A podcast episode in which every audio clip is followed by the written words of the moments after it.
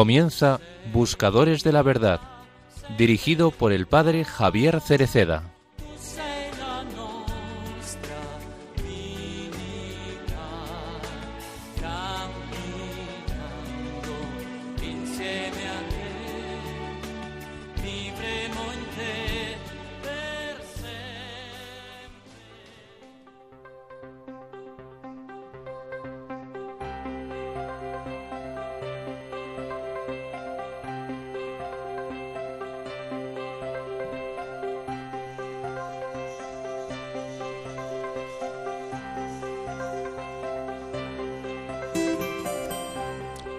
En el Evangelio de la liturgia de hoy, escuchamos una hermosa promesa que nos introduce en el tiempo de Adviento. Vendrá vuestro Señor. Mateo 24, 42. Este es el fundamento de nuestra esperanza. Es lo que nos sostiene incluso en los momentos más difíciles y dolorosos de nuestra vida. Dios viene. Dios está cerca y viene. No lo olvidemos nunca. El Señor viene siempre el Señor nos visita, el Señor se hace cercano y volverá al final de los tiempos para acogernos en su abrazo. Ante esta palabra nos preguntamos, ¿cómo viene el Señor? ¿Y cómo lo reconocemos y acogemos? Detengámonos brevemente en estas dos interrogantes. La primera pregunta, ¿cómo viene el Señor? Muchas veces hemos oído decir que el Señor está presente en nuestro camino, que nos acompaña y nos habla. Pero tal vez, distraídos como estamos por tantas cosas, esta verdad nos queda solo en teoría. Sí, sabemos que el Señor viene, pero no vivimos esta verdad o nos imaginamos que el Señor viene de una manera llamativa, tal vez a través de algún signo prodigioso. En cambio, Jesús dice que sucederá como en los días de Noé. ¿Y qué hacían en los días de Noé? Simplemente las cosas normales y corrientes de la vida, como siempre, Comían y bebían, tomaban mujer o marido. Tengamos esto en cuenta. Dios se esconde en nuestras vidas. Siempre está ahí. Se esconde en las situaciones más comunes y corrientes de nuestra vida. No viene en eventos extraordinarios, sino en cosas cotidianas. Se manifiesta en lo cotidiano. Él está ahí, en nuestro trabajo diario, en un encuentro fortuito, en el rostro de una persona necesitada, Incluso cuando afrontamos días que parecen grises y monótonos, justo ahí está el Señor, llamándonos, hablándonos e inspirando nuestras acciones. Sin embargo, hay una segunda pregunta. ¿Cómo reconocer y acoger al Señor? Debemos estar despiertos, alertas, vigilantes. Jesús nos advierte. Existe el peligro de no darse cuenta de su venida y no estar preparados para su visita. He recordado en otras ocasiones lo que decía San Agustín. Temo al Señor que pasa. Es decir, temo que pase y no lo reconozca. De hecho, de aquellas personas de la época de Noé, Jesús dice que comían y bebían y no se dieron cuenta hasta que vino el diluvio y los arrastró a todos. Prestemos atención a esto. No se dieron cuenta.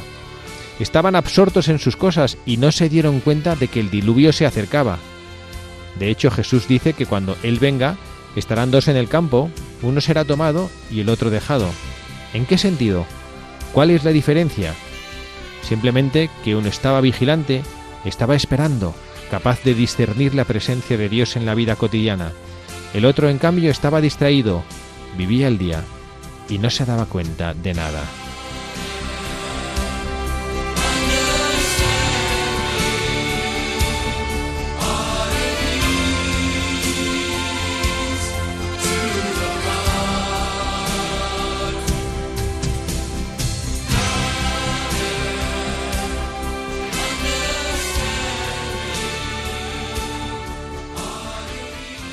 Muy buenas tardes, queridos amigos, queridos buscadores de la verdad, en este nuevo programa, en este sábado 3 de diciembre. Estamos inmersos en este precioso tiempo de Adviento, tiempo de esperanza. Mañana, domingo 4 de diciembre, será el segundo domingo en las iglesias y en las casas que tengan esta costumbre se encenderá esa segunda vela de la corona de Adviento que nos hace tomar conciencia de que Jesús se está acercando, de que el nacimiento de Jesucristo es una nueva realidad para nosotros, una realidad porque siempre ha sido y algo que conmemoramos y que quiere hacerse presente en nuestras vidas. Les habla el padre Javier Cereceda. Hoy hemos recuperado a uno de los colaboradores habituales del programa, Pablo Delgado, aunque él está en casa con sus achaques y sus diálisis y todas las cosas, pero está encantado de estar aquí con nosotros. Pablo, muy buenas tardes. Hola, muy buenas tardes. Qué alegría volver. Gracias por estar con nosotros, aunque no puedas estar hoy en la emisora. Sí, sí, dentro de poco. Muy bien, muy bien. Y bueno, tenemos también hoy otro invitado que no sé si lo vas a presentar tú. No, venga, preséntalo tú, Pablo. Bueno, pues es un, invitado maravilloso para mí. Es mi padrino de bautismo. Eh, una figura que es, que es maravillosa y que encima me está acompañando ahora mucho en mi recuperación, que es mi padrino, es Carlos Ceda. Hola, padre. Hola, Pablo. Aquí estamos. Muy bien, pues aquí estamos eh, los tres para hacer este programa de Radio María en este tiempo de Adviento que bueno que nos dice y nos dice y nos sugiere mucho. Yo enseguida, bueno, Pablo, los que los que te conocen, eh, además que últimamente has eh, tomado este camino de, de, poder compartir con tantas personas a través de las redes sociales las cosas que te pasan, o sea que muchos sabrán que estás tú con tus bueno pues con tus enfermedades y con tus achaques que estás un poco mejor, que has tenido la suerte de, que una cirugía que te han hecho parece que con la gracia de Dios salvas la pierna que la segunda pierna que te iban a amputar que parece que finalmente no. Y bueno yo creo que tú eres de nuevo un experto de saber que bueno pues hay que vivir la alegría de la presencia del Señor aunque las cosas no salgan como como nosotros deseamos ¿no? ¿Cómo, estás viviendo ahora estos momentos? Pues lo vivo de una forma muy especial. Es una pierna que, yo la tenía desahuciada porque ya del dolor y de la, incapacidad, pues ya pensaba que me iban a cortar, ya que me faltaba la otra también, y ya eh, pues la idea que tenía era esa. Y una cirugía que en julio la desecharon por el riesgo tan grande que suponía para mí. Y al final me he dado cuenta que es que no tenemos confianza en los tiempos de Dios y que los tiempos de Dios son distintos a los nuestros. Y a veces pues tenemos no sufrir gratuitamente, pero el sufrimiento nos abre los ojos y, la enfermedad te obliga a renunciar a determinadas cosas, con lo cual te quedas en la esencia y te quitas todos esos ruidos de alrededor y es entonces cuando ves más fácil a Dios. Y entonces, bueno, pues estoy feliz. Para mí ha sido como un milagro el que puedo apoyar el pie en el suelo un minuto sin que me duela y dar tres pasos. No es, no es en sentido figurado, en sentido literal, sin dolor. El otro día me hice nueve kilómetros el viernes. Caray, nueve kilómetros en un día. En un día, sí. Bueno, bueno, pues nada, aquí a la Javierada no te queda nada. Nada, nada, ya estoy casi preparado. A mí me ha hecho, bueno, estamos antes de entrar en harina, ya saben los que conocen y son seguidores habituales del programa, que tenemos aquí como unas partes del programa. La primera es leer un texto, mm, normalmente lo hacemos de una vida de un santo que nos ayude a, recordar algún valor que queremos poner en juego y que queremos rescatar de nuestro corazón. Otras veces lo hacemos recurriendo al Padre Ira Olagoita, que será lo que hagamos hoy, leyendo algún texto suyo que también nos meta en el tiempo litúrgico o en el valor que queremos rescatar en este programa. Pero bueno, quería preguntarte una cosa porque me ha llamado la atención en el editorial que hemos leído como siempre, el Papa Francisco. Este en concreto es de el Ángelus que rezó el pasado 27 de noviembre. Y él decía una cosa que bueno que, la estamos hablando y que, me llama la atención. Y además es que he visto recientemente la película Madre Ben en la que por cierto sale tu testimonio y tú hablas. Y el Papa dice hablando del fundamento de nuestra esperanza de lo que nos sostiene incluso en los momentos más difíciles y dolorosos de nuestra vida es que Dios está cerca y que viene que Dios está cerca y que viene. Y tú en la película Decías, no recuerdo exactamente, bueno, que creo que, que esto de Madre Vente coincidió cuando tú estabas en la, en la recuperación inmediata a la amputación de la pierna que te hicieron, que como que eh, no recuerdo exactamente cómo decías tú en el testimonio de la película, ¿no? Como que te quitaba, que te había quitado la angustia, decía, bueno, pues no, no, me quitaba el dolor, ni el malestar, ni un poco la incertidumbre, pero me había quitado la angustia, ¿no? ¿Cómo, cómo experimentas tú ese, ese alivio de la presencia del Señor en los momentos dolorosos de la vida? Pues a mí me ha costado muchos años y me ha costado mucho mucho esfuerzo. El otro día me hicieron, hace 12 días, la, operación número 29. Pero al final, eh, cuando acoges, eh, eh, confías en Dios, pues, pues eso, el miedo no me lo quita nadie, el dolor tampoco, pero sí que ha desaparecido la angustia. esa angustia vital que puede surgir a veces. Yo no, no voy a decir que vaya a quirófano, pues como el que va a tomar a bar o una caña, pero pero ya no voy con esa angustia que iba a veces, ¿no? Porque, bueno, pues cuando al final te dejas caer en él y, y abrazas tu cruz, la aceptas, incluso llegas a amarla, amarla en el sentido de amar tu vida, pues es que ya eh, todo está en las mejores manos que pueda haber, que es la de Dios. Y me ha costado muchos años, pero, pero ahora vivo con mucha paz. O sea que es compatible eh, para aquellos que a lo mejor están haciendo ese camino que tú ya estás, o al menos esa etapa que tú ya has culminado de la vida, es compatible para ti en tu experiencia el dolor y la paz. Bueno, yo vivo en. Este año me han operado dos veces. Tengo seis eh, días de, diálisis a la semana, eh, dos horas y media, o sea, todas, todos los días, salvo, salvo un día a la semana. Y estoy en el momento más feliz, más pleno, con más paz y de más fe de mi vida, sin ninguna duda. Entonces, obviamente es compatible. Bueno, bueno.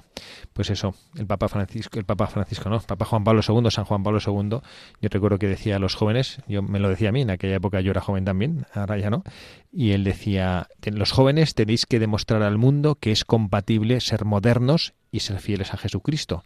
Yo creo que los cristianos tenemos como ese, ese compromiso, ese doble compromiso de, bueno, o, o, prolongado compromiso de demostrar al mundo muchas cosas, de demostrar al mundo que, bueno, pues que el Señor realmente es capaz de llenar las vidas de las personas y que es compatible, bueno, pues eso, ser moderno y ser fiel a Jesucristo, es compatible en la despedida de un ser querido tener tristeza y tener esperanza, es compatible en una enfermedad tener dolor y también vivir con serenidad.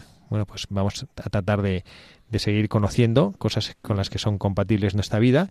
Vamos a hacerlo también a través de la, de la lectura de uno de los capítulos de los libros del Padre de la Goitia que nosotros a los que nosotros recurrimos con frecuencia en este programa, en este caso concreto, no podía ser de otra manera, acercándose a la Navidad, es el libro de María, el carpintero y el niño.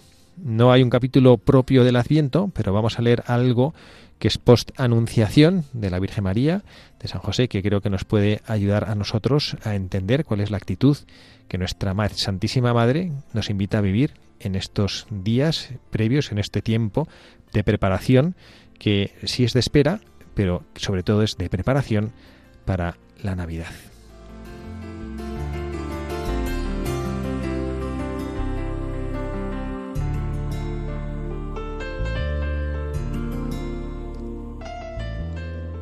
Al día siguiente de haber venido el ángel, aparentemente todo era igual. María se levantó a la misma hora de siempre. Su casita no apareció convertida en un castillo. Su cama no tenía un dosel de damasco. Al despertar, no encontró una campanilla de plata para llamar a sus doncellas. Todo era igual que siempre. Sin embargo, todo era imponentemente distinto. Desde ayer, María era Madre de Dios. Desde el momento en que ella dijo, He aquí la esclava del Señor. María comenzó a ser Madre de Dios desde aquella frase con la que lo aceptaba todo. Claro que, para decir que sí, podría haber empleado otra frase más resonante. Podría haber dicho, He aquí la vara de Jesé o He aquí el arca de la alianza. María dijo, He aquí la esclava del Señor. Y lo dijo dándole todo su sentido realístico a la frase. María, la persona humana más venida a más, no perdió la cabeza. No pensó ni por un momento en subir de categoría social. Sabía que era la mujer más excelsa del mundo entero, pero no sintió vergüenza de que la vieran fregar sus pucheros, ir al lavadero o llevar el cubo de la basura. Al día siguiente del ángel, aparentemente todo era igual. Sin embargo, María sabía la noticia más sensacional de toda la historia.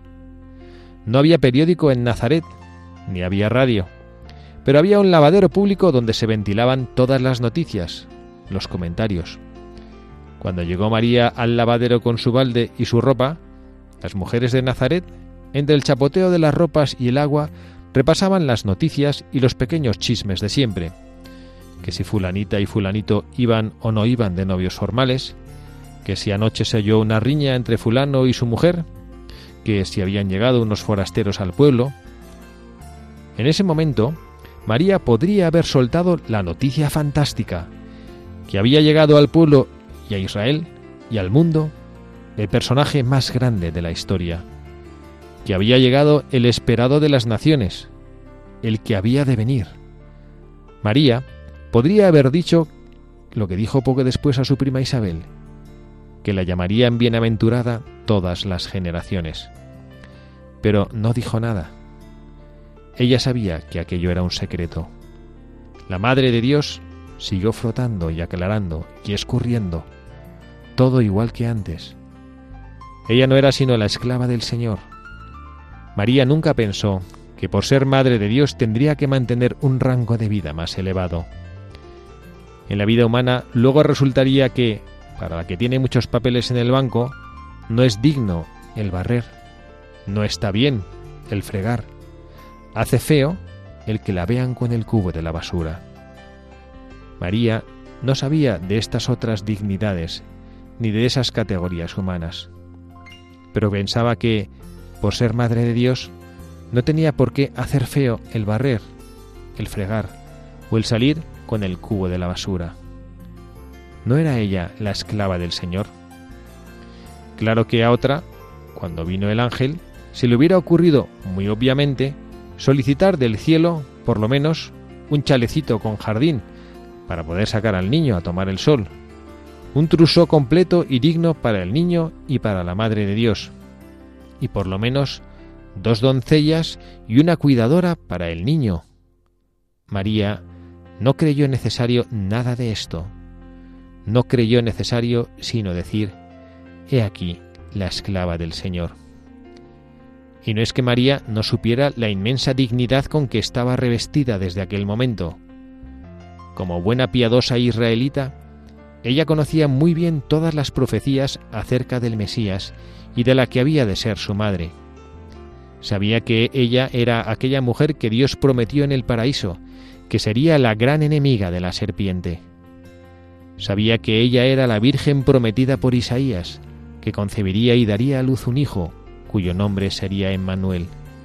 Sabía que ella era la vara de la raíz de Jesé. Sabía que ella era mucho más importante que las más célebres mujeres de la historia de Israel, que Eva, Sara, Rebeca, Raquel, Esther, Judith. Sabía mucho más. Todo lo que había dicho el ángel, que estaba llena de gracia, que el Señor estaba con ella, que era bendita entre las mujeres, que su Hijo era Dios. María sabía muy bien la dignidad a que Dios la había elevado, pero no perdió la cabeza. No se puso el vestido de los días de fiesta, ni se cambió de peinado. Era un secreto no lo dijo en el lavadero, ni se lo dijo a las amigas, ni se lo dijo a sus familiares. ¿Y a José? A todas las demás no le importaba el ocultárselo, pero a José ya era otra cosa. Además, la tragedia comenzaba. ¿Se lo diría? ¿Cómo iba a decírselo?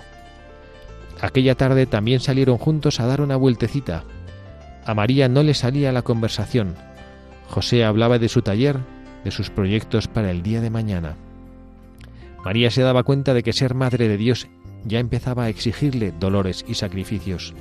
No, ella no le diría nada a José. Sería peor, pero dentro de unos meses iba a ser terrible. Es muy duro tener un secreto, sobre todo cuando es un secreto tan grande. José seguía hablando de sus planes para el futuro. María seguía pensando. No lo que sufriría ella, sino lo que iba a sufrir José cuando se notara. ¿Qué te pasa, María? Si estás llorando. No me hagas caso, José. Soy una tonta. No sé. A veces me pongo a pensar. ¿Es que crees que no vamos a ser felices? No, José. Con la ayuda de Dios seremos felices. Estoy segura, seremos muy felices.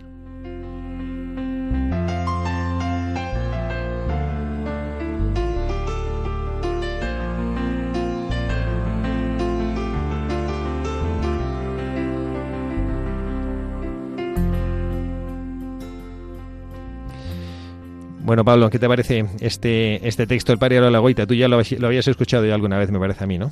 No el texto, sino a este sacerdote. Sí. Había escuchado al Padre alguna vez y el texto, pues, decir, me parece maravilloso, ¿no? Hoy, además, que corriendo, cuando pasa algo, lo, ponemos en las redes sociales. Eh, yo, el primero, pues, pues es, es digno de elogio. y de admiración. Sí, sí. Bueno, y nos hace ver, y yo creo que nos pone un poquito en la, en la línea de lo que bueno nosotros podemos compartir ahora con todos nuestros oyentes de Radio María en este tiempo de preparación de la Navidad, que es el Adviento. El Adviento a veces parece que simplemente es como, como la sala de espera. Nosotros a veces vamos al médico y en la sala de espera, pues no es que hagamos nada importante más que dejar que pase el tiempo. Y me parece a mí que, que el Adviento, y esta es la primera enseñanza que yo quisiera el primer, mensaje para los buscadores de la verdad que nos acompañan en este día, quisiera que fuera la primera cosa que se llevaran al corazón, que el adviento no es una sala de espera, donde lo único que tienes que hacer es contar los días o las semanas hasta que llegue la anhelada Navidad que hay algo muy importante que hay que hacer para que para que nuestro corazón esté preparado y que y la Navidad no pase desapercibida, ¿no? No sé si a ti te pasa, Pablo, que, que a veces, bueno, tú ahora que tienes una niña pequeña, Amelia, que cada vez se va abriendo más a la vida y que además lo absorbe todo y que lo vive todo con gran intensidad, me imagino que será más fácil, ¿no? Pero hay veces que no sé, que estamos como un poquito dispersos y llega la Navidad y apenas nos hemos dado cuenta y ¡bum! y ha pasado y el acontecimiento salvífico más importante de la historia pues parece que, bueno, como que no nos hemos preparado para ello. Sí, además hay mucho ruido, ¿no? De cenas, regalos, luces, cosas muy bonitas todas, pero al final nos alejan un poco del, del, del objetivo real y, de, y del centro de, de, todo este misterio. Y, y, sí que es verdad que hoy en día pues eh, invita poco a todo esto, ¿no? Yo creo que, que bueno, pues que hay que, en el fondo, ser proactivo, ¿no? En, el asiento de prepararse para, para todo esto, porque eso es muy fácil el, el distraerse, es muy fácil el, alejarse del, centro. Eso es el, el, distraerse y sobre todo el, no tomar conciencia porque llega la rutina. La rutina es el gran enemigo de nuestro corazón, es el gran enemigo de la vida espiritual. Cuando nosotros hacemos las cosas, incluso las cosas espirituales, no tanto por amor cuanto porque toca, porque es la costumbre, porque es lo habitual, ¿no? Yo rezo el rosario porque lo rezo siempre hasta ahora, o yo voy a hacer esta visita al Santísimo porque la hago siempre a esta hora, pues eso está bien, pero no está del todo bien, tan del todo bien como que Cristo lo quisiera. Tenemos que hacer las cosas por, por amor y porque el Señor sale ahí a nuestro encuentro. Y creo que, bueno, pues este que es el corazón de la vida cristiana, el encuentro personal con Jesucristo, ahora que se acerca este tiempo de Navidad, es el momento en el que con más facilidad, porque parece que en Navidad hay algo distinto en el ambiente, ¿no? Parece que nos, que los hombres nos queremos un poco más, parece que las, las situaciones de dificultad, las tensiones, las peleas con quienes estamos un poquito distantes, parece que, que no son tan graves, y entonces tenemos esa, esa, ese amor más a flor de piel bueno, pues es el momento en el cual nosotros debemos procurar realmente tener ese encuentro con el Señor. Y como decíamos, que esta es la primera enseñanza, que no consideremos el adviento como una sala de espera para la Navidad, sino como un tiempo que tiene un valor. Y la segunda enseñanza, que esto nos lo ha dicho muy bien el Papa Francisco, como siempre hace las cosas en los ángelus que nos regala, pues nos viene a preguntar cómo viene el Señor. Y bueno, como dices tú, ¿no? Que muchas veces estamos distraídos, ¿no? Y bueno, pues cómo viene el Señor, mm, a veces no suceden las cosas como nosotros quisiéramos que sucedieran. Y la venida del Señor, bueno, pues no, no está en la expectativa que nosotros tenemos. A mí me, me llama la atención y ahora que también yo quisiera aquí incorporar, porque como he dicho al principio del programa, vengo un poquito, porque he visto reciente, recientísimamente, he visto esta película de Madre Ben y vengo así, ¿no? Como, pues eso, como, como con la, con la ilusión grande, ¿no? De, de ver eso, de, de cómo la Santísima Virgen María hace, se hace presente y cambia y toca las vidas de tantísimas personas. Pero bueno, cómo viene el Señor, a veces en las circunstancias yo me, llama la atención, yo creo que en estos micrófonos, Pablo, nos lo, lo, has contado alguna vez, pero en la, en la radio, en la película, perdón, lo dices, lo comentas, que tú tienes una tu, todo tu problema renal que es lo que ha supuesto como el origen de tantas cascadas de complicaciones en la vida nace de un tema que actualmente la medicina lo soluciona con bastante facilidad, ¿no? Yo no sé a ti eso, eso cómo gestionas, porque dije, bueno, es que tengo una enfermedad que es que es rarísima, pero es dificilísimo de curar, pero ahora que es un niño que viene al mundo con lo que tú tuviste cuando naciste, que pues, de una manera bastante sencilla se le soluciona, ¿tú cómo vives esa, esa presencia del Señor en tu vida con una cosa que dices tú, jolín, hubiera nacido yo 30 años después y ahora no tenía ningún problema? Pues me ha costado mucho, pero, pero al final me he dado cuenta que que me ha ayudado a crecer mucho, que me ha ayudado a unirme mucho a Dios. Eh, son cosas difíciles. Eh, hoy en día con una ecografía y, luego una pequeña intervención se soluciona mi problema y yo como decía antes llevo 29 operaciones es difícil y a veces pues uno grita en el desierto no como digo yo diciendo que por qué a mí por qué a mí pero llega un momento que cuando al final lo aceptas como decía antes y abrazas tu cruz al final te das cuenta que, es que eh, somos muy afortunados yo digo muchas veces soy un tipo con mucha suerte porque ahí me salvó la vida el tener un padre médico me tenía que haber muerto antes de un año eh, vivo en un país que es España, con unas capacidades enormes. Eh, vivo en un siglo en el que es, la medicina es una maravilla. Trabajo en una universidad, la Universidad Francisco Vitoria, que llevo casi más tiempo de baja que en activo y no me echan ni nada, sino que encima me dice que soy un valor para ellos. Mi mujer, mi hija, mi familia. Si es que solo puedo, agradecer a Dios. Entonces, centrarme en que hubiera podido salvar si hubiera nacido tres años más tarde, pues en el fondo es hacerme daño. Yo creo que es hacer caso al diablo y alejarme pues otra vez del centro, como decía antes, ¿no? Y, esa lucha interna que yo he tenido, esa lucha eh, incluso de fe que he tenido para aceptar mi situación, al final pues ahí me he acercado a, tener una confianza que a veces hasta me asusta, ¿no? Cuando me dicen que me tienen que operar, la paz con la que lo llevo a veces me asusta, pero bueno, pues es, es cuando te has entregado de verdad y cuando te dejas llevar. Sí, eso es una... Cuando te dejas llevar por el amor ¿no? que el Señor deposita en tu vida y tratas de descubrir que las cosas que te pasan no, bueno, pues que no, no, no, son ajenas al querer de Dios, me parece que, bueno, pues que, que sí que cambia un poco la vida, ¿no? Yo no sé si tú, y bueno, pues analizando un poco esa manera como viene el Señor, eh, ha sido, bueno, imagino que la película la has visto, ¿no? Pero no sé si ha sido tu parte de, del rodaje de esta película o has estado tú ahí presente en, la, en, las, en, cómo se ha desarrollado, pero a mí me ha impresionado positivamente. No sé si quieres contar, que seguro que alguno de los, de los oyentes no tiene ni idea qué es esto de la película Madre Ben. Si puedes tú, que eres protagonista de la misma, si puedes contar un poquito y luego hablamos y sacamos alguna, algún jugo para el programa. Pues mira, a mí me parece que es como las cosas de Dios. Eh, hubo un día que unos cuantos locos, dicho con cariño, apasionados, decidieron que había que hacer algo después de la pandemia y se trajeron una virgen, hicieron una réplica de la virgen, la trajeron desde Éfeso hasta España y recorrió 10.000 kilómetros por España. Yo tuve la suerte, porque uno de los organizadores eh, es eh, familiar político mío, tuve la suerte de enterarme en el primer día. Y me pasó como a muchos en la en la historia de la religión. No le hice caso. Me pareció una, una excentricidad y poco a poco aquello fue creciendo, creciendo y de repente todo el mundo me hablaba de Madre Ben en mi entorno, un montón de gente y, poco a poco fui dándole eh, la importancia que tenía y, me fui impresionando el, hecho que estaba pasando.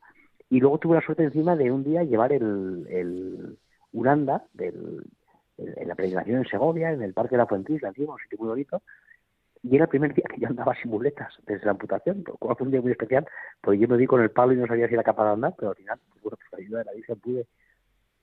Y yo creo que esto es un poco la esencia de la religión, ¿no? De las cosas de. Cosas silenciosas, pequeñas, y que poco a poco va aumentando el ruido porque vamos creyendo, porque, porque vamos siendo conscientes de las cosas, ¿no? Y yo creo que es, es impresionante el efecto que hubo y, y bueno, pues la cantidad de gente que ha ayudado, la cantidad de conventos que han empezado, la cantidad de personas, bueno, es, alucinante, es, una cosa impresionante. A mí me llama la atención ciertamente esto y ver cómo a tantas personas esta, esta peregrinación mariana, porque Madre Ben es eso, Madre Ben es una peregrinación. Hubo un grupo, como dice Pablo, de benditos locos, locos de amor por la Virgen, locos de amor por Dios, que decidieron después de la pandemia, esto fue en el primer semestre del 21, que todavía estaba la pandemia coleando fuertemente y había mucho miedo. A mí me llama la atención esto en la película, ¿no? que había mucho miedo. Yo lo he recordado porque bueno, hombre, yo muchísimo, muchísimo no, pero sí tuve miedo. ¿Qué va a pasar aquí? Qué horror, tantas personas que morían, parecía un poco apocalíptico todo esto, ¿no? Y bueno, hubo personas que cuando vieron que pues esto se aligeraba un poco, dijeron, nosotros queremos tener la presencia maternal. María es nuestra madre del cielo como buena madre, cuando un hijo suyo tiene una dificultad o tiene miedo, sale a su encuentro para quitárselo. Y entonces quisieron hacer algún gesto que llevase la presencia de la Santísima Virgen María a los distintos lugares. Y entonces pues estuvieron hablándolo y pues con el, en el arzobispo de Toledo les propuso que hicieran como una especie de como una copia de la imagen de la Inmaculada que él tiene delante de la capilla del Santísimo en la catedral. Y allá fueron y un equipo de técnicos escaneó la imagen, hicieron una reproducción en 3D de la imagen mucho más ligera porque había que llevarla en andas. Pablo, no sé yo, con su con su prótesis si hubiera podido cargar, si hubiera sido de una figura pesada de madera o mucho menos de piedra y cogieron a esta imagen, la Virgen, y la llevaron a Éfeso. Una vez fabricada, la llevaron a Éfeso para que la Virgen viniera a España desde Éfeso, en el lugar donde había estado con el apóstol San Juan. Y ahí empezó una peregrinación que ha recorrido toda España. Ha hecho, no sé, ¿cuántos, cuántos kilómetros ha hecho? No me acuerdo yo. Diez mil decían. Diez mil, bueno, claro, diez mil kilómetros contando el viaje desde Éfeso, me imagino, ¿no? Porque en España yo creo que de pueblo a pueblo hacer 10.000 kilómetros me parece, no sé si, contará, si contarán el recorrido desde Éfeso, pero bueno, ciertamente mm, da igual si son 10.000 o 5.000 o 7.000, el hecho está que ha habido ahí un, momento precioso y a mí me fascina, a través, como decíamos antes, ¿no? de las cosas sencillas, cómo la Santísima Virgen María, ella quiere hacerse presente, quiere hacerse presente en, en las vidas de las personas y cómo algunos incluso sin bueno pues sin esperarlo no ahí estoy pensando ahora en en un, en un caso de, de, un matrimonio de los que dan testimonio, que es una mujer a la que el, viernes le descubren un tumor tremendo, le dice, mira, te tenemos que operar y te vamos a operar el lunes, y entonces el lunes vente para acá y el fin de semana ella, pues como para descansar un poco y tomar fuerzas, pues se va a la playa, a la playa pues eso como, como para descansar y, y relajar la cabeza y demás, y bueno, pues casualmente el único, creo, momento en el cual la Virgen paseó por una playa fue cuando ella estaba allí porque alguna de las personas que iban con la peregrinación decidió, mira, no, no, este tramo, en vez de hacerlo por la carretera, aquí en esa playa hay mucha gente, vamos a dar testimonio de la Virgen María en la playa. Y ahí esta mujer se encuentra con la Virgen María. Y entonces, bueno, pues cómo se acerca a ella, cómo después busca dónde va a estar esta Virgen y se va al encuentro y nota la presencia y el abrazo de la Santísima Virgen María. ¿no? Y esto, bueno, a veces nosotros estamos buscando en, en nuestra vida Mm, que sucedan cosas extraordinarias, ¿no? Uno pensaría, no, pues esta mujer se acercó a la Virgen María y entonces ¡fua! se quedó curada milagrosamente, su cáncer desapareció. Pues, pues no, pero pasó algo quizá igual o más milagroso, que ella sintió el abrazo de la Santísima Virgen María en su vida, sintió el amor de la Santísima Virgen María. Bueno, vamos a hacer ahora un momentito de, oración, como solemos hacer en nuestro programa. Vamos a escuchar esta canción preciosa, que es la invitación que que nos hacen quienes han preparado esta película a rezar a la Santísima Virgen María de esta manera, de esta invocación. Madre, ven.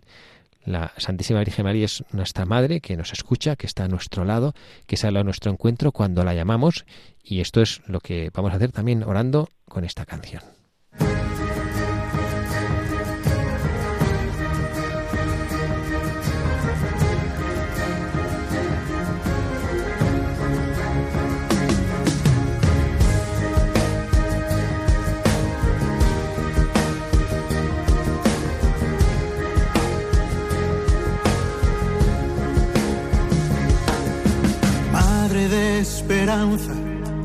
Pilar de nuestra tierra, inmaculado corazón que triunfa, reina de los cielos, estrella de la mañana, refugio para todo pecador.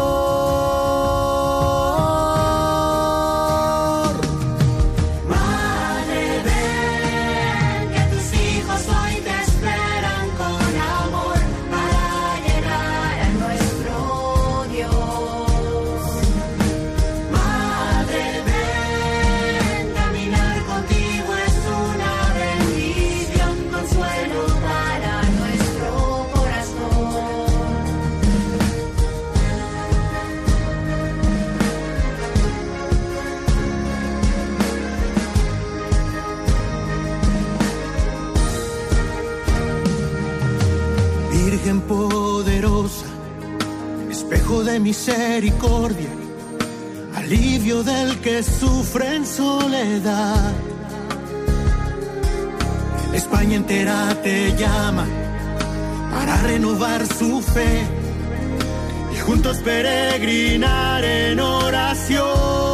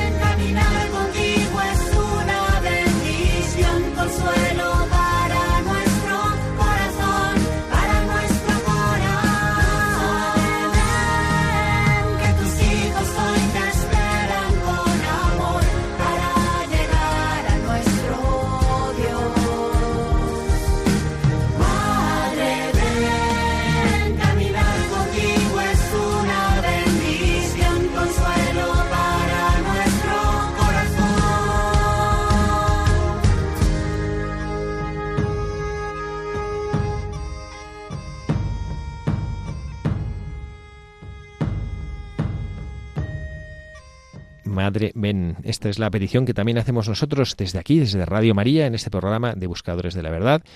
Quien les habla, el padre Javier Cereceda. También están con nosotros Pablo Delgado y Carlos Cereceda en este programa en el que en este casi segundo domingo de Adviento recordamos que nos estamos preparando para recibir a nuestro Señor, no como si esto fuera una sala de espera en la que solo hay que dejar que pase el tiempo, sino como eh, una madre espera el nacimiento de su hijo, lo espera con verdadero amor, con verdadera ilusión, bueno, pues nosotros participamos de esa ilusión de la Santísima Virgen María en ese tiempo de embarazo previo al nacimiento de su Hijo Jesucristo, nuestro hermano, nuestro Redentor. Y lo hacemos desde Radio María, que está preparándose para poder vivir distintos acontecimientos y queremos compartir con ustedes, como hacemos en nuestros programas, distintas noticias que cosas que van a pasar próximamente. Y les queremos invitar a algo que va a pasar justo dentro de una semana, el sábado 10 de diciembre, que a las 11 horas, a las 11 de la mañana, hora peninsular, en la Catedral de Valencia, Monseñor Enrique Benavent, que hasta ahora ha sido obispo de Tortosa, va a tomar posesión de la Archidiócesis de Valencia. Esta Eucaristía la retransmitirá Radio María.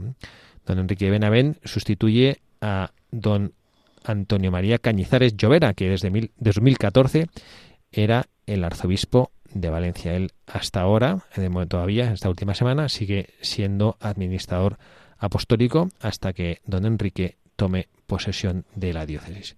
Y también estamos de enhorabuena porque tenemos más obispos que van a tomar eh, posesión de sus sedes episcopales. En concreto, nos mencionamos ahora la diócesis de San Sebastián, eh, Monseñor Fernando Prado, que en la actualidad es profesor en el Instituto Teológico de Vida Religiosa y director de publicaciones claretialas, va a recibir la consagración episcopal en la Eucaristía que se celebrará Dios mediante el sábado 17 de diciembre, que será nuestro siguiente programa de Radio María, pero será en la mañana de cuando tenemos nosotros el programa, también a las 11 de la mañana, hora peninsular, en la Catedral de San Sebastián. La sede de San Sebastián estaba vacante tras el traslado de Monseñor José Ignacio Munilla Aguirre, tan querido para nosotros en Radio María, a la diócesis de Orihuela Alicante, de la que tomó posesión el pasado 12 de febrero.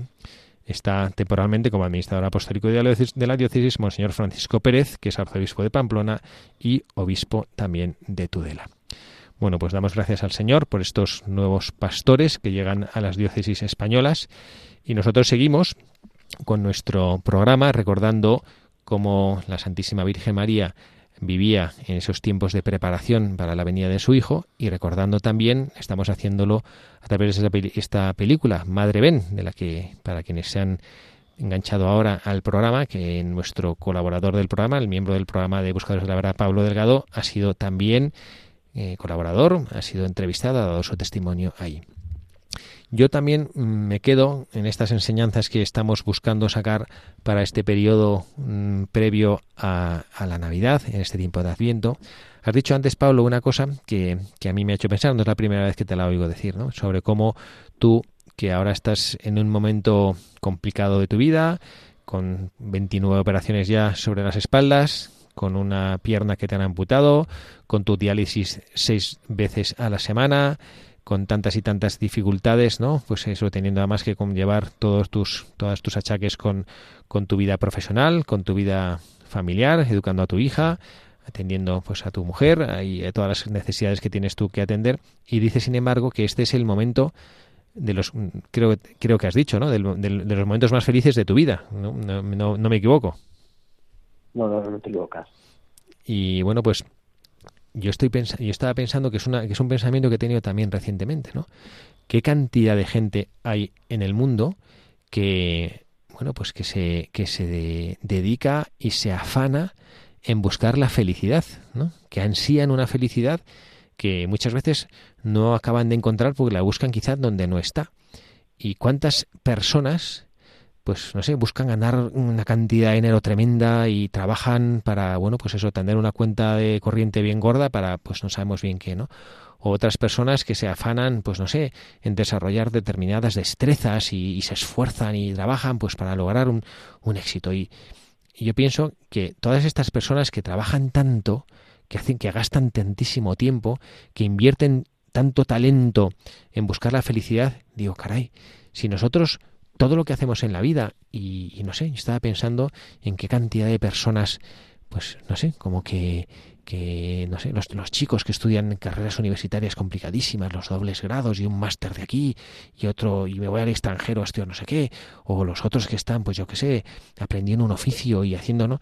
Y, pienso, y, y estos eh, pensarán que van a encontrar así la felicidad, ¿no? Cuando realmente la felicidad está mucho más al alcance de la mano, ¿no? Porque nosotros si Dios nuestro Señor nos ha creado para que seamos felices, pues no tenemos nosotros la posibilidad o muy pocos de, encontrar un bienestar económico brutal con unas riquezas así que a veces ya que nos parece que no, hay gente que no sabe que pensamos que, que, no sabe qué hacer con tantísimo dinero no por supuesto que tenemos que luchar para tener un bienestar y tener eh, bueno pues gracias a Dios vivimos en una sociedad en la que en la que bueno pues podemos tenemos acceso a una buena sanidad y a tantas y tantas cosas. Hay que luchar porque hay personas que efectivamente tienen dificultades por tener salarios dignos. Esto estoy de acuerdo pero pero la realidad es que la felicidad a la que Dios nos invita no necesariamente esto eh, se encuentra en las cosas materiales. ¿no? Yo lo puedo decir porque he tenido la posibilidad, por mi itinerario sacerdotal, de encontrarme con personas con muy buena posición económica, social, pero que realmente felices, felices, felices, pues yo puedo decir que, que no he encontrado gente más feliz o, o gente que es feliz por tener más dinero, ¿no? Entonces, bueno, no sé si esto, Pablo, a ti que te parece que esto también puede ser una enseñanza para nosotros, ¿no? En ese tiempo de Adviento, de que, de que aprendamos a buscar la felicidad de una manera distinta. Pues es que esto lo tengo cada vez más claro. Muchas veces pensamos que la, que la felicidad está en un sitio, ¿no? Es como que dice, voy a la playa y Madrid-Valencia y ya está, ¿no? Eh, no, eso es como perseguir tu sombra, siempre va por delante de ti y no llegas nunca a ella, ¿no? Yo creo que la felicidad está en nosotros. Eh, decía padre que, Dios nos ha creado para ser felices, la felicidad está en nosotros. Lo que pasa es que la escondemos debajo de un montón de cosas que pensamos que es felicidad y son placeres. Comprar, tener un puesto, un coche, dinero, todas esas cosas que ha nombrado.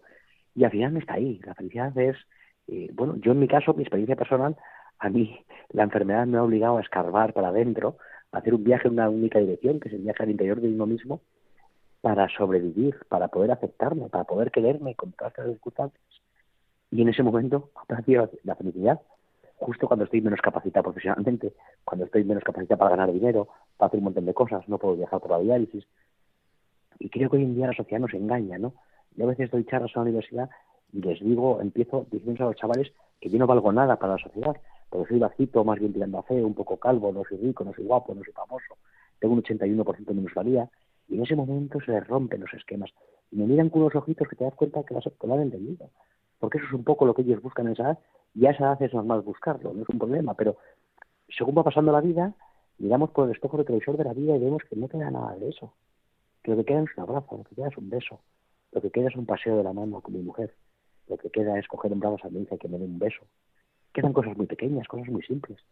Entonces, la enfermedad, el estar parado, el no poder avanzar en determinadas direcciones eh, socialmente estipuladas, como si dijéramos, te ayuda a meterte en tu interior, no, no meterte en tu interior en sentido malo de egoísmo, sino a conocerte, a decir, ¿quién es este señor que está aquí dentro cuando todo esto? Entonces un día te descubres a ti mismo, te aceptas sin una pierna, con más cicatrices que un torero malo en la tripa, eh, con muchas limitaciones, pero bueno, pues siendo una persona muy feliz, una persona eh, pues muy enamorada de mi mujer, con una familia, con mi hija, eh, con mi trabajo, con mis cosas, bueno, pues dentro de mis capacidades soy una persona absolutamente feliz.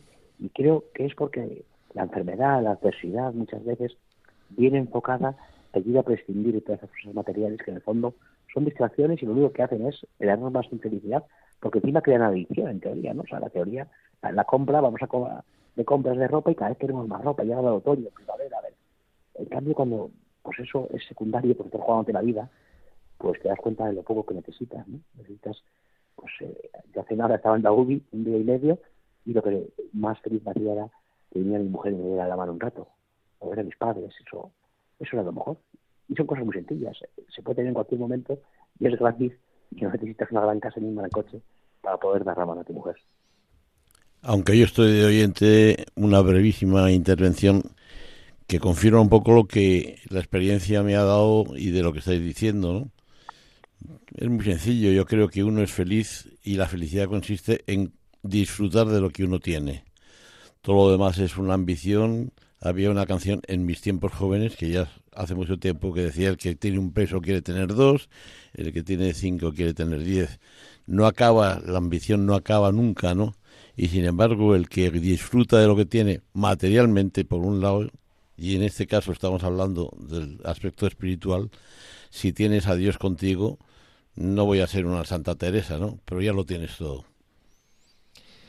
Solo Dios basta, efectivamente, decía Santa Teresa. Y es verdad lo que dice Pablo, que probablemente las cosas que más nos hacen disfrutar en la vida son cosas que no tienen precio, literalmente, ¿no? Que, que, no, que no, no, se pueden comprar con dinero, no valen, no, no, no valen dinero, ¿no? Y bueno, pues pedimos al Señor que, que nos enseñe a vivir así. Y yo quisiera seguir adelante con, con, estas enseñanzas que nos deja esta fiesta, con esta enseñanza que nos deja, pues no sé, el mismo Papa Francisco, en el editorial que no tiene desperdicio. El Papa nos pregunta cómo reconocer y acoger al Señor. Y nos dice, debemos estar despiertos, alertas y vigilantes. Y aquí hay una cosa que me llama la atención. Nosotros hemos leído el, el primer domingo de Adviento leímos ese, ese evangelio que parecía que era un poco amenazador, ¿no? De que, está, eh, que hay que estar atentos, ¿no? Que, que no sabéis ni el día ni la hora y, y esto podría ser eso, ¿no? Como, como bueno, que si, fuera un señor que, no sé, un poco castigador, ¿no? Y, y dicen, ojito, ojito, que aquí os vais a despistar y se os va a caer el pelo, ¿no? Y, y el peligro, y el Papa lo explica fenomenal, es el motivo por el cual tenemos que estar despiertos, alertas, vigilantes, es porque existe el peligro de no darse cuenta de su venida y de no estar preparados para su visita. Y aquí el Papa menciona, en, el, en su Angelus menciona a San Agustín, cuando habla, dice, temo al Señor que pasa. Dice, teme la gracia de la, la gracia de Dios que pasa. Pero no es que temas la gracia de Dios que pasa porque, no sé, porque como te van a castigar por no haberte dado cuenta, sino porque hay que temer que no sea yo capaz de reconocer, que no, sea capaz de reconocer. Y por eso este tiempo de Adviento que, que nos es dado, que nos es regalado, es un tiempo en el cual se nos permite preparar el corazón para que no nos pase esto, para que no nos pase que Jesucristo venga y, y que no me diga nada de mi vida, para que Jesucristo venga y encuentre mi corazón anhelándole a Él, que esto es lo más importante en la vida. Yo lo decía recientemente en una, en una homilía, recordé ese, esa primera frase de la exhortación apostólica del Papa Francisco de Evangelii Gaudium. Son dos palabras latinas que dicen que hablan de la alegría del Evangelio. Y el Papa decía, la alegría del Evangelio llena el corazón y la vida entera de los que se encuentran con Jesús. Por lo tanto, si esto es verdad, si esto lo creemos, que el Papa así nos lo afirma, y esta es una verdad que también encontramos no con estas palabras en el Evangelio, creo que la vida entera debería ir orientada precisamente a esto, a lograr encontrarte con Jesucristo. Yo veo la cantidad de horas que dedicamos los seres humanos, me incluyo, ¿eh? a lograr cosas desde el punto de vista humano, cuando uno entrena, a mí me gustan, pues algo, todavía ya me, voy haciendo mayor, pero todavía me gustan los deportes de raqueta, ¿no? Pues cuando uno entrena para poder jugar mejor, cuando uno entrena para montar en bicicleta, para no cuando uno entrena para, yo qué sé, para cantar mejor, para, bueno, quizás hay ejemplos que no son felices poner, porque a veces eh, uno en ensayos y haces cosas para servir a los demás, ¿no? Pero mi pregunta es, ¿nosotros cuánto tiempo dedicamos a prepararnos para a encontrarnos con el Señor? ¿O qué hacemos? Para nosotros favorecer este encuentro con el Señor. ¿no? A ver, Pablo, lánzate. Pues, pues bueno, vivimos en un mundo complicado de muchas distracciones, como decíamos, y de muchas competitividades y, eso, ¿no? Pero eh, yo una de las cosas que más me ha ayudado a mí personalmente y es eh, ofrecer todo, ofrecer mi dolor, ofrecer mi alegría, ofrecer mi trabajo, ¿no? Eh, hacer una oración continua de 24 horas no solo delante del Santísimo o repitiendo ejaculatoria, sino que, que, mi hacer, que mi pensar, que mi que todo eh, vaya enfocado a eso. Y, y es uno, uno, de los mejores consejos que me han mi vida y, me ayuda mucho, ¿no? bueno, pues poder ofrecer todo, ¿no? Al final hace mucho bien, ¿no? Estos días, pues eso, pues que, estoy recién operado, que lo he pasado mal y pues poder ofrecer ese dolor, pues seguro que ayuda mucho, se alivia a muchos, ¿no? Y bueno, y tengo una cuenta en Instagram y, mucha gente me lo dice, ¿no? Y a, veces me da vértigo las cosas que me dicen, pero pero bueno, pues de enfocar todo hacia el amor de Dios, es que a veces, yo es un ejemplo que le pongo a los chavales, ¿no? Si viene Camilo, que es el cantante, uno de los cantantes de moda para ellos ahora, dejan todo y van. y lo ponen en Instagram corriendo y se lo cuentan a todos tus, a todos sus amigos. Y tenemos a Dios todos los días en la Eucaristía y no se lo contamos a nadie. Y no lo ponemos en Instagram y no, y no presumimos, ¿no? Yo antes cuando pongo una foto en Instagram de misa o de algo así, hay gente que sorprende y digo, es que tenemos que estar presumiendo de esto, ¿no? Y, todo en nuestra vida debe ir enfocado a eso. Luego nos equivocamos, pero bueno, eh, aprendemos de los errores, pero todo debería ir enfocado a, a mayor gracia de Dios, ¿no? Eh, creo, y eso es lo que nos acercaría de verdad al centro de, de, toda esta cuestión que hablamos. Pues yo añadiría una brevísima cosa también, ¿no? Yo digo siempre que es bastante fácil seguir a Cristo porque todo lo que nos ha mandado es que nos amemos unos a otros y eso es sencillísimo y está al alcance de cualquiera. Hay tanta gente que quiere a los demás y no sabe que queriendo a los demás se está encontrando con Dios todos los días, gente distraída de esa que decía el padre antes, de los que cuando llegue el momento van a estar un poco distraídos, no se van a enterar.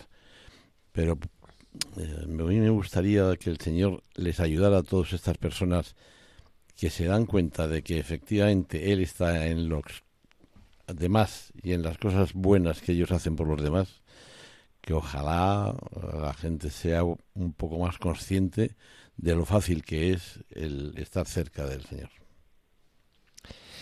Pues sí, ojalá que, bueno, esta es una, una buena enseñanza conclusiva, un buen mensaje conclusivo para nuestro programa del día de hoy, que aprendamos que en el hacer el bien también hay una manera preciosa de, encontrarse con el Señor, que hacer el bien no es algo ajeno al Evangelio, porque al final es vivir los valores del Evangelio, que responder a las cosas que hay en el interior de nuestro corazón, en el servicio al Señor, también es responder al Evangelio. Pues concluimos este programa. Pablo, muchísimas gracias por estar aquí. Muchas gracias, aunque sea, un volver y, un saludo a todos los oyentes. Esta vez aunque haya sido virtualmente, esperemos que la siguiente vez ya puedas estar aquí con nosotros físicamente. Buenas noches, Pablo. Gracias a don Carlos Tereceda por estar aquí con nosotros. Muchas gracias y muchos recuerdos a todos los oyentes a los que muchas veces les escucho y hablo con ellos. Y muchas gracias también en mi propio nombre, soy el padre Javier Cereceda. Gracias por estar ahí, gracias por hacer Radio María. Que Dios les bendiga a todos. Feliz sábado y mañana, segundo domingo de Adviento, que el Señor encuentre que nuestro corazón se va preparando poco a poco para encontrarse con Él. Que Dios les bendiga.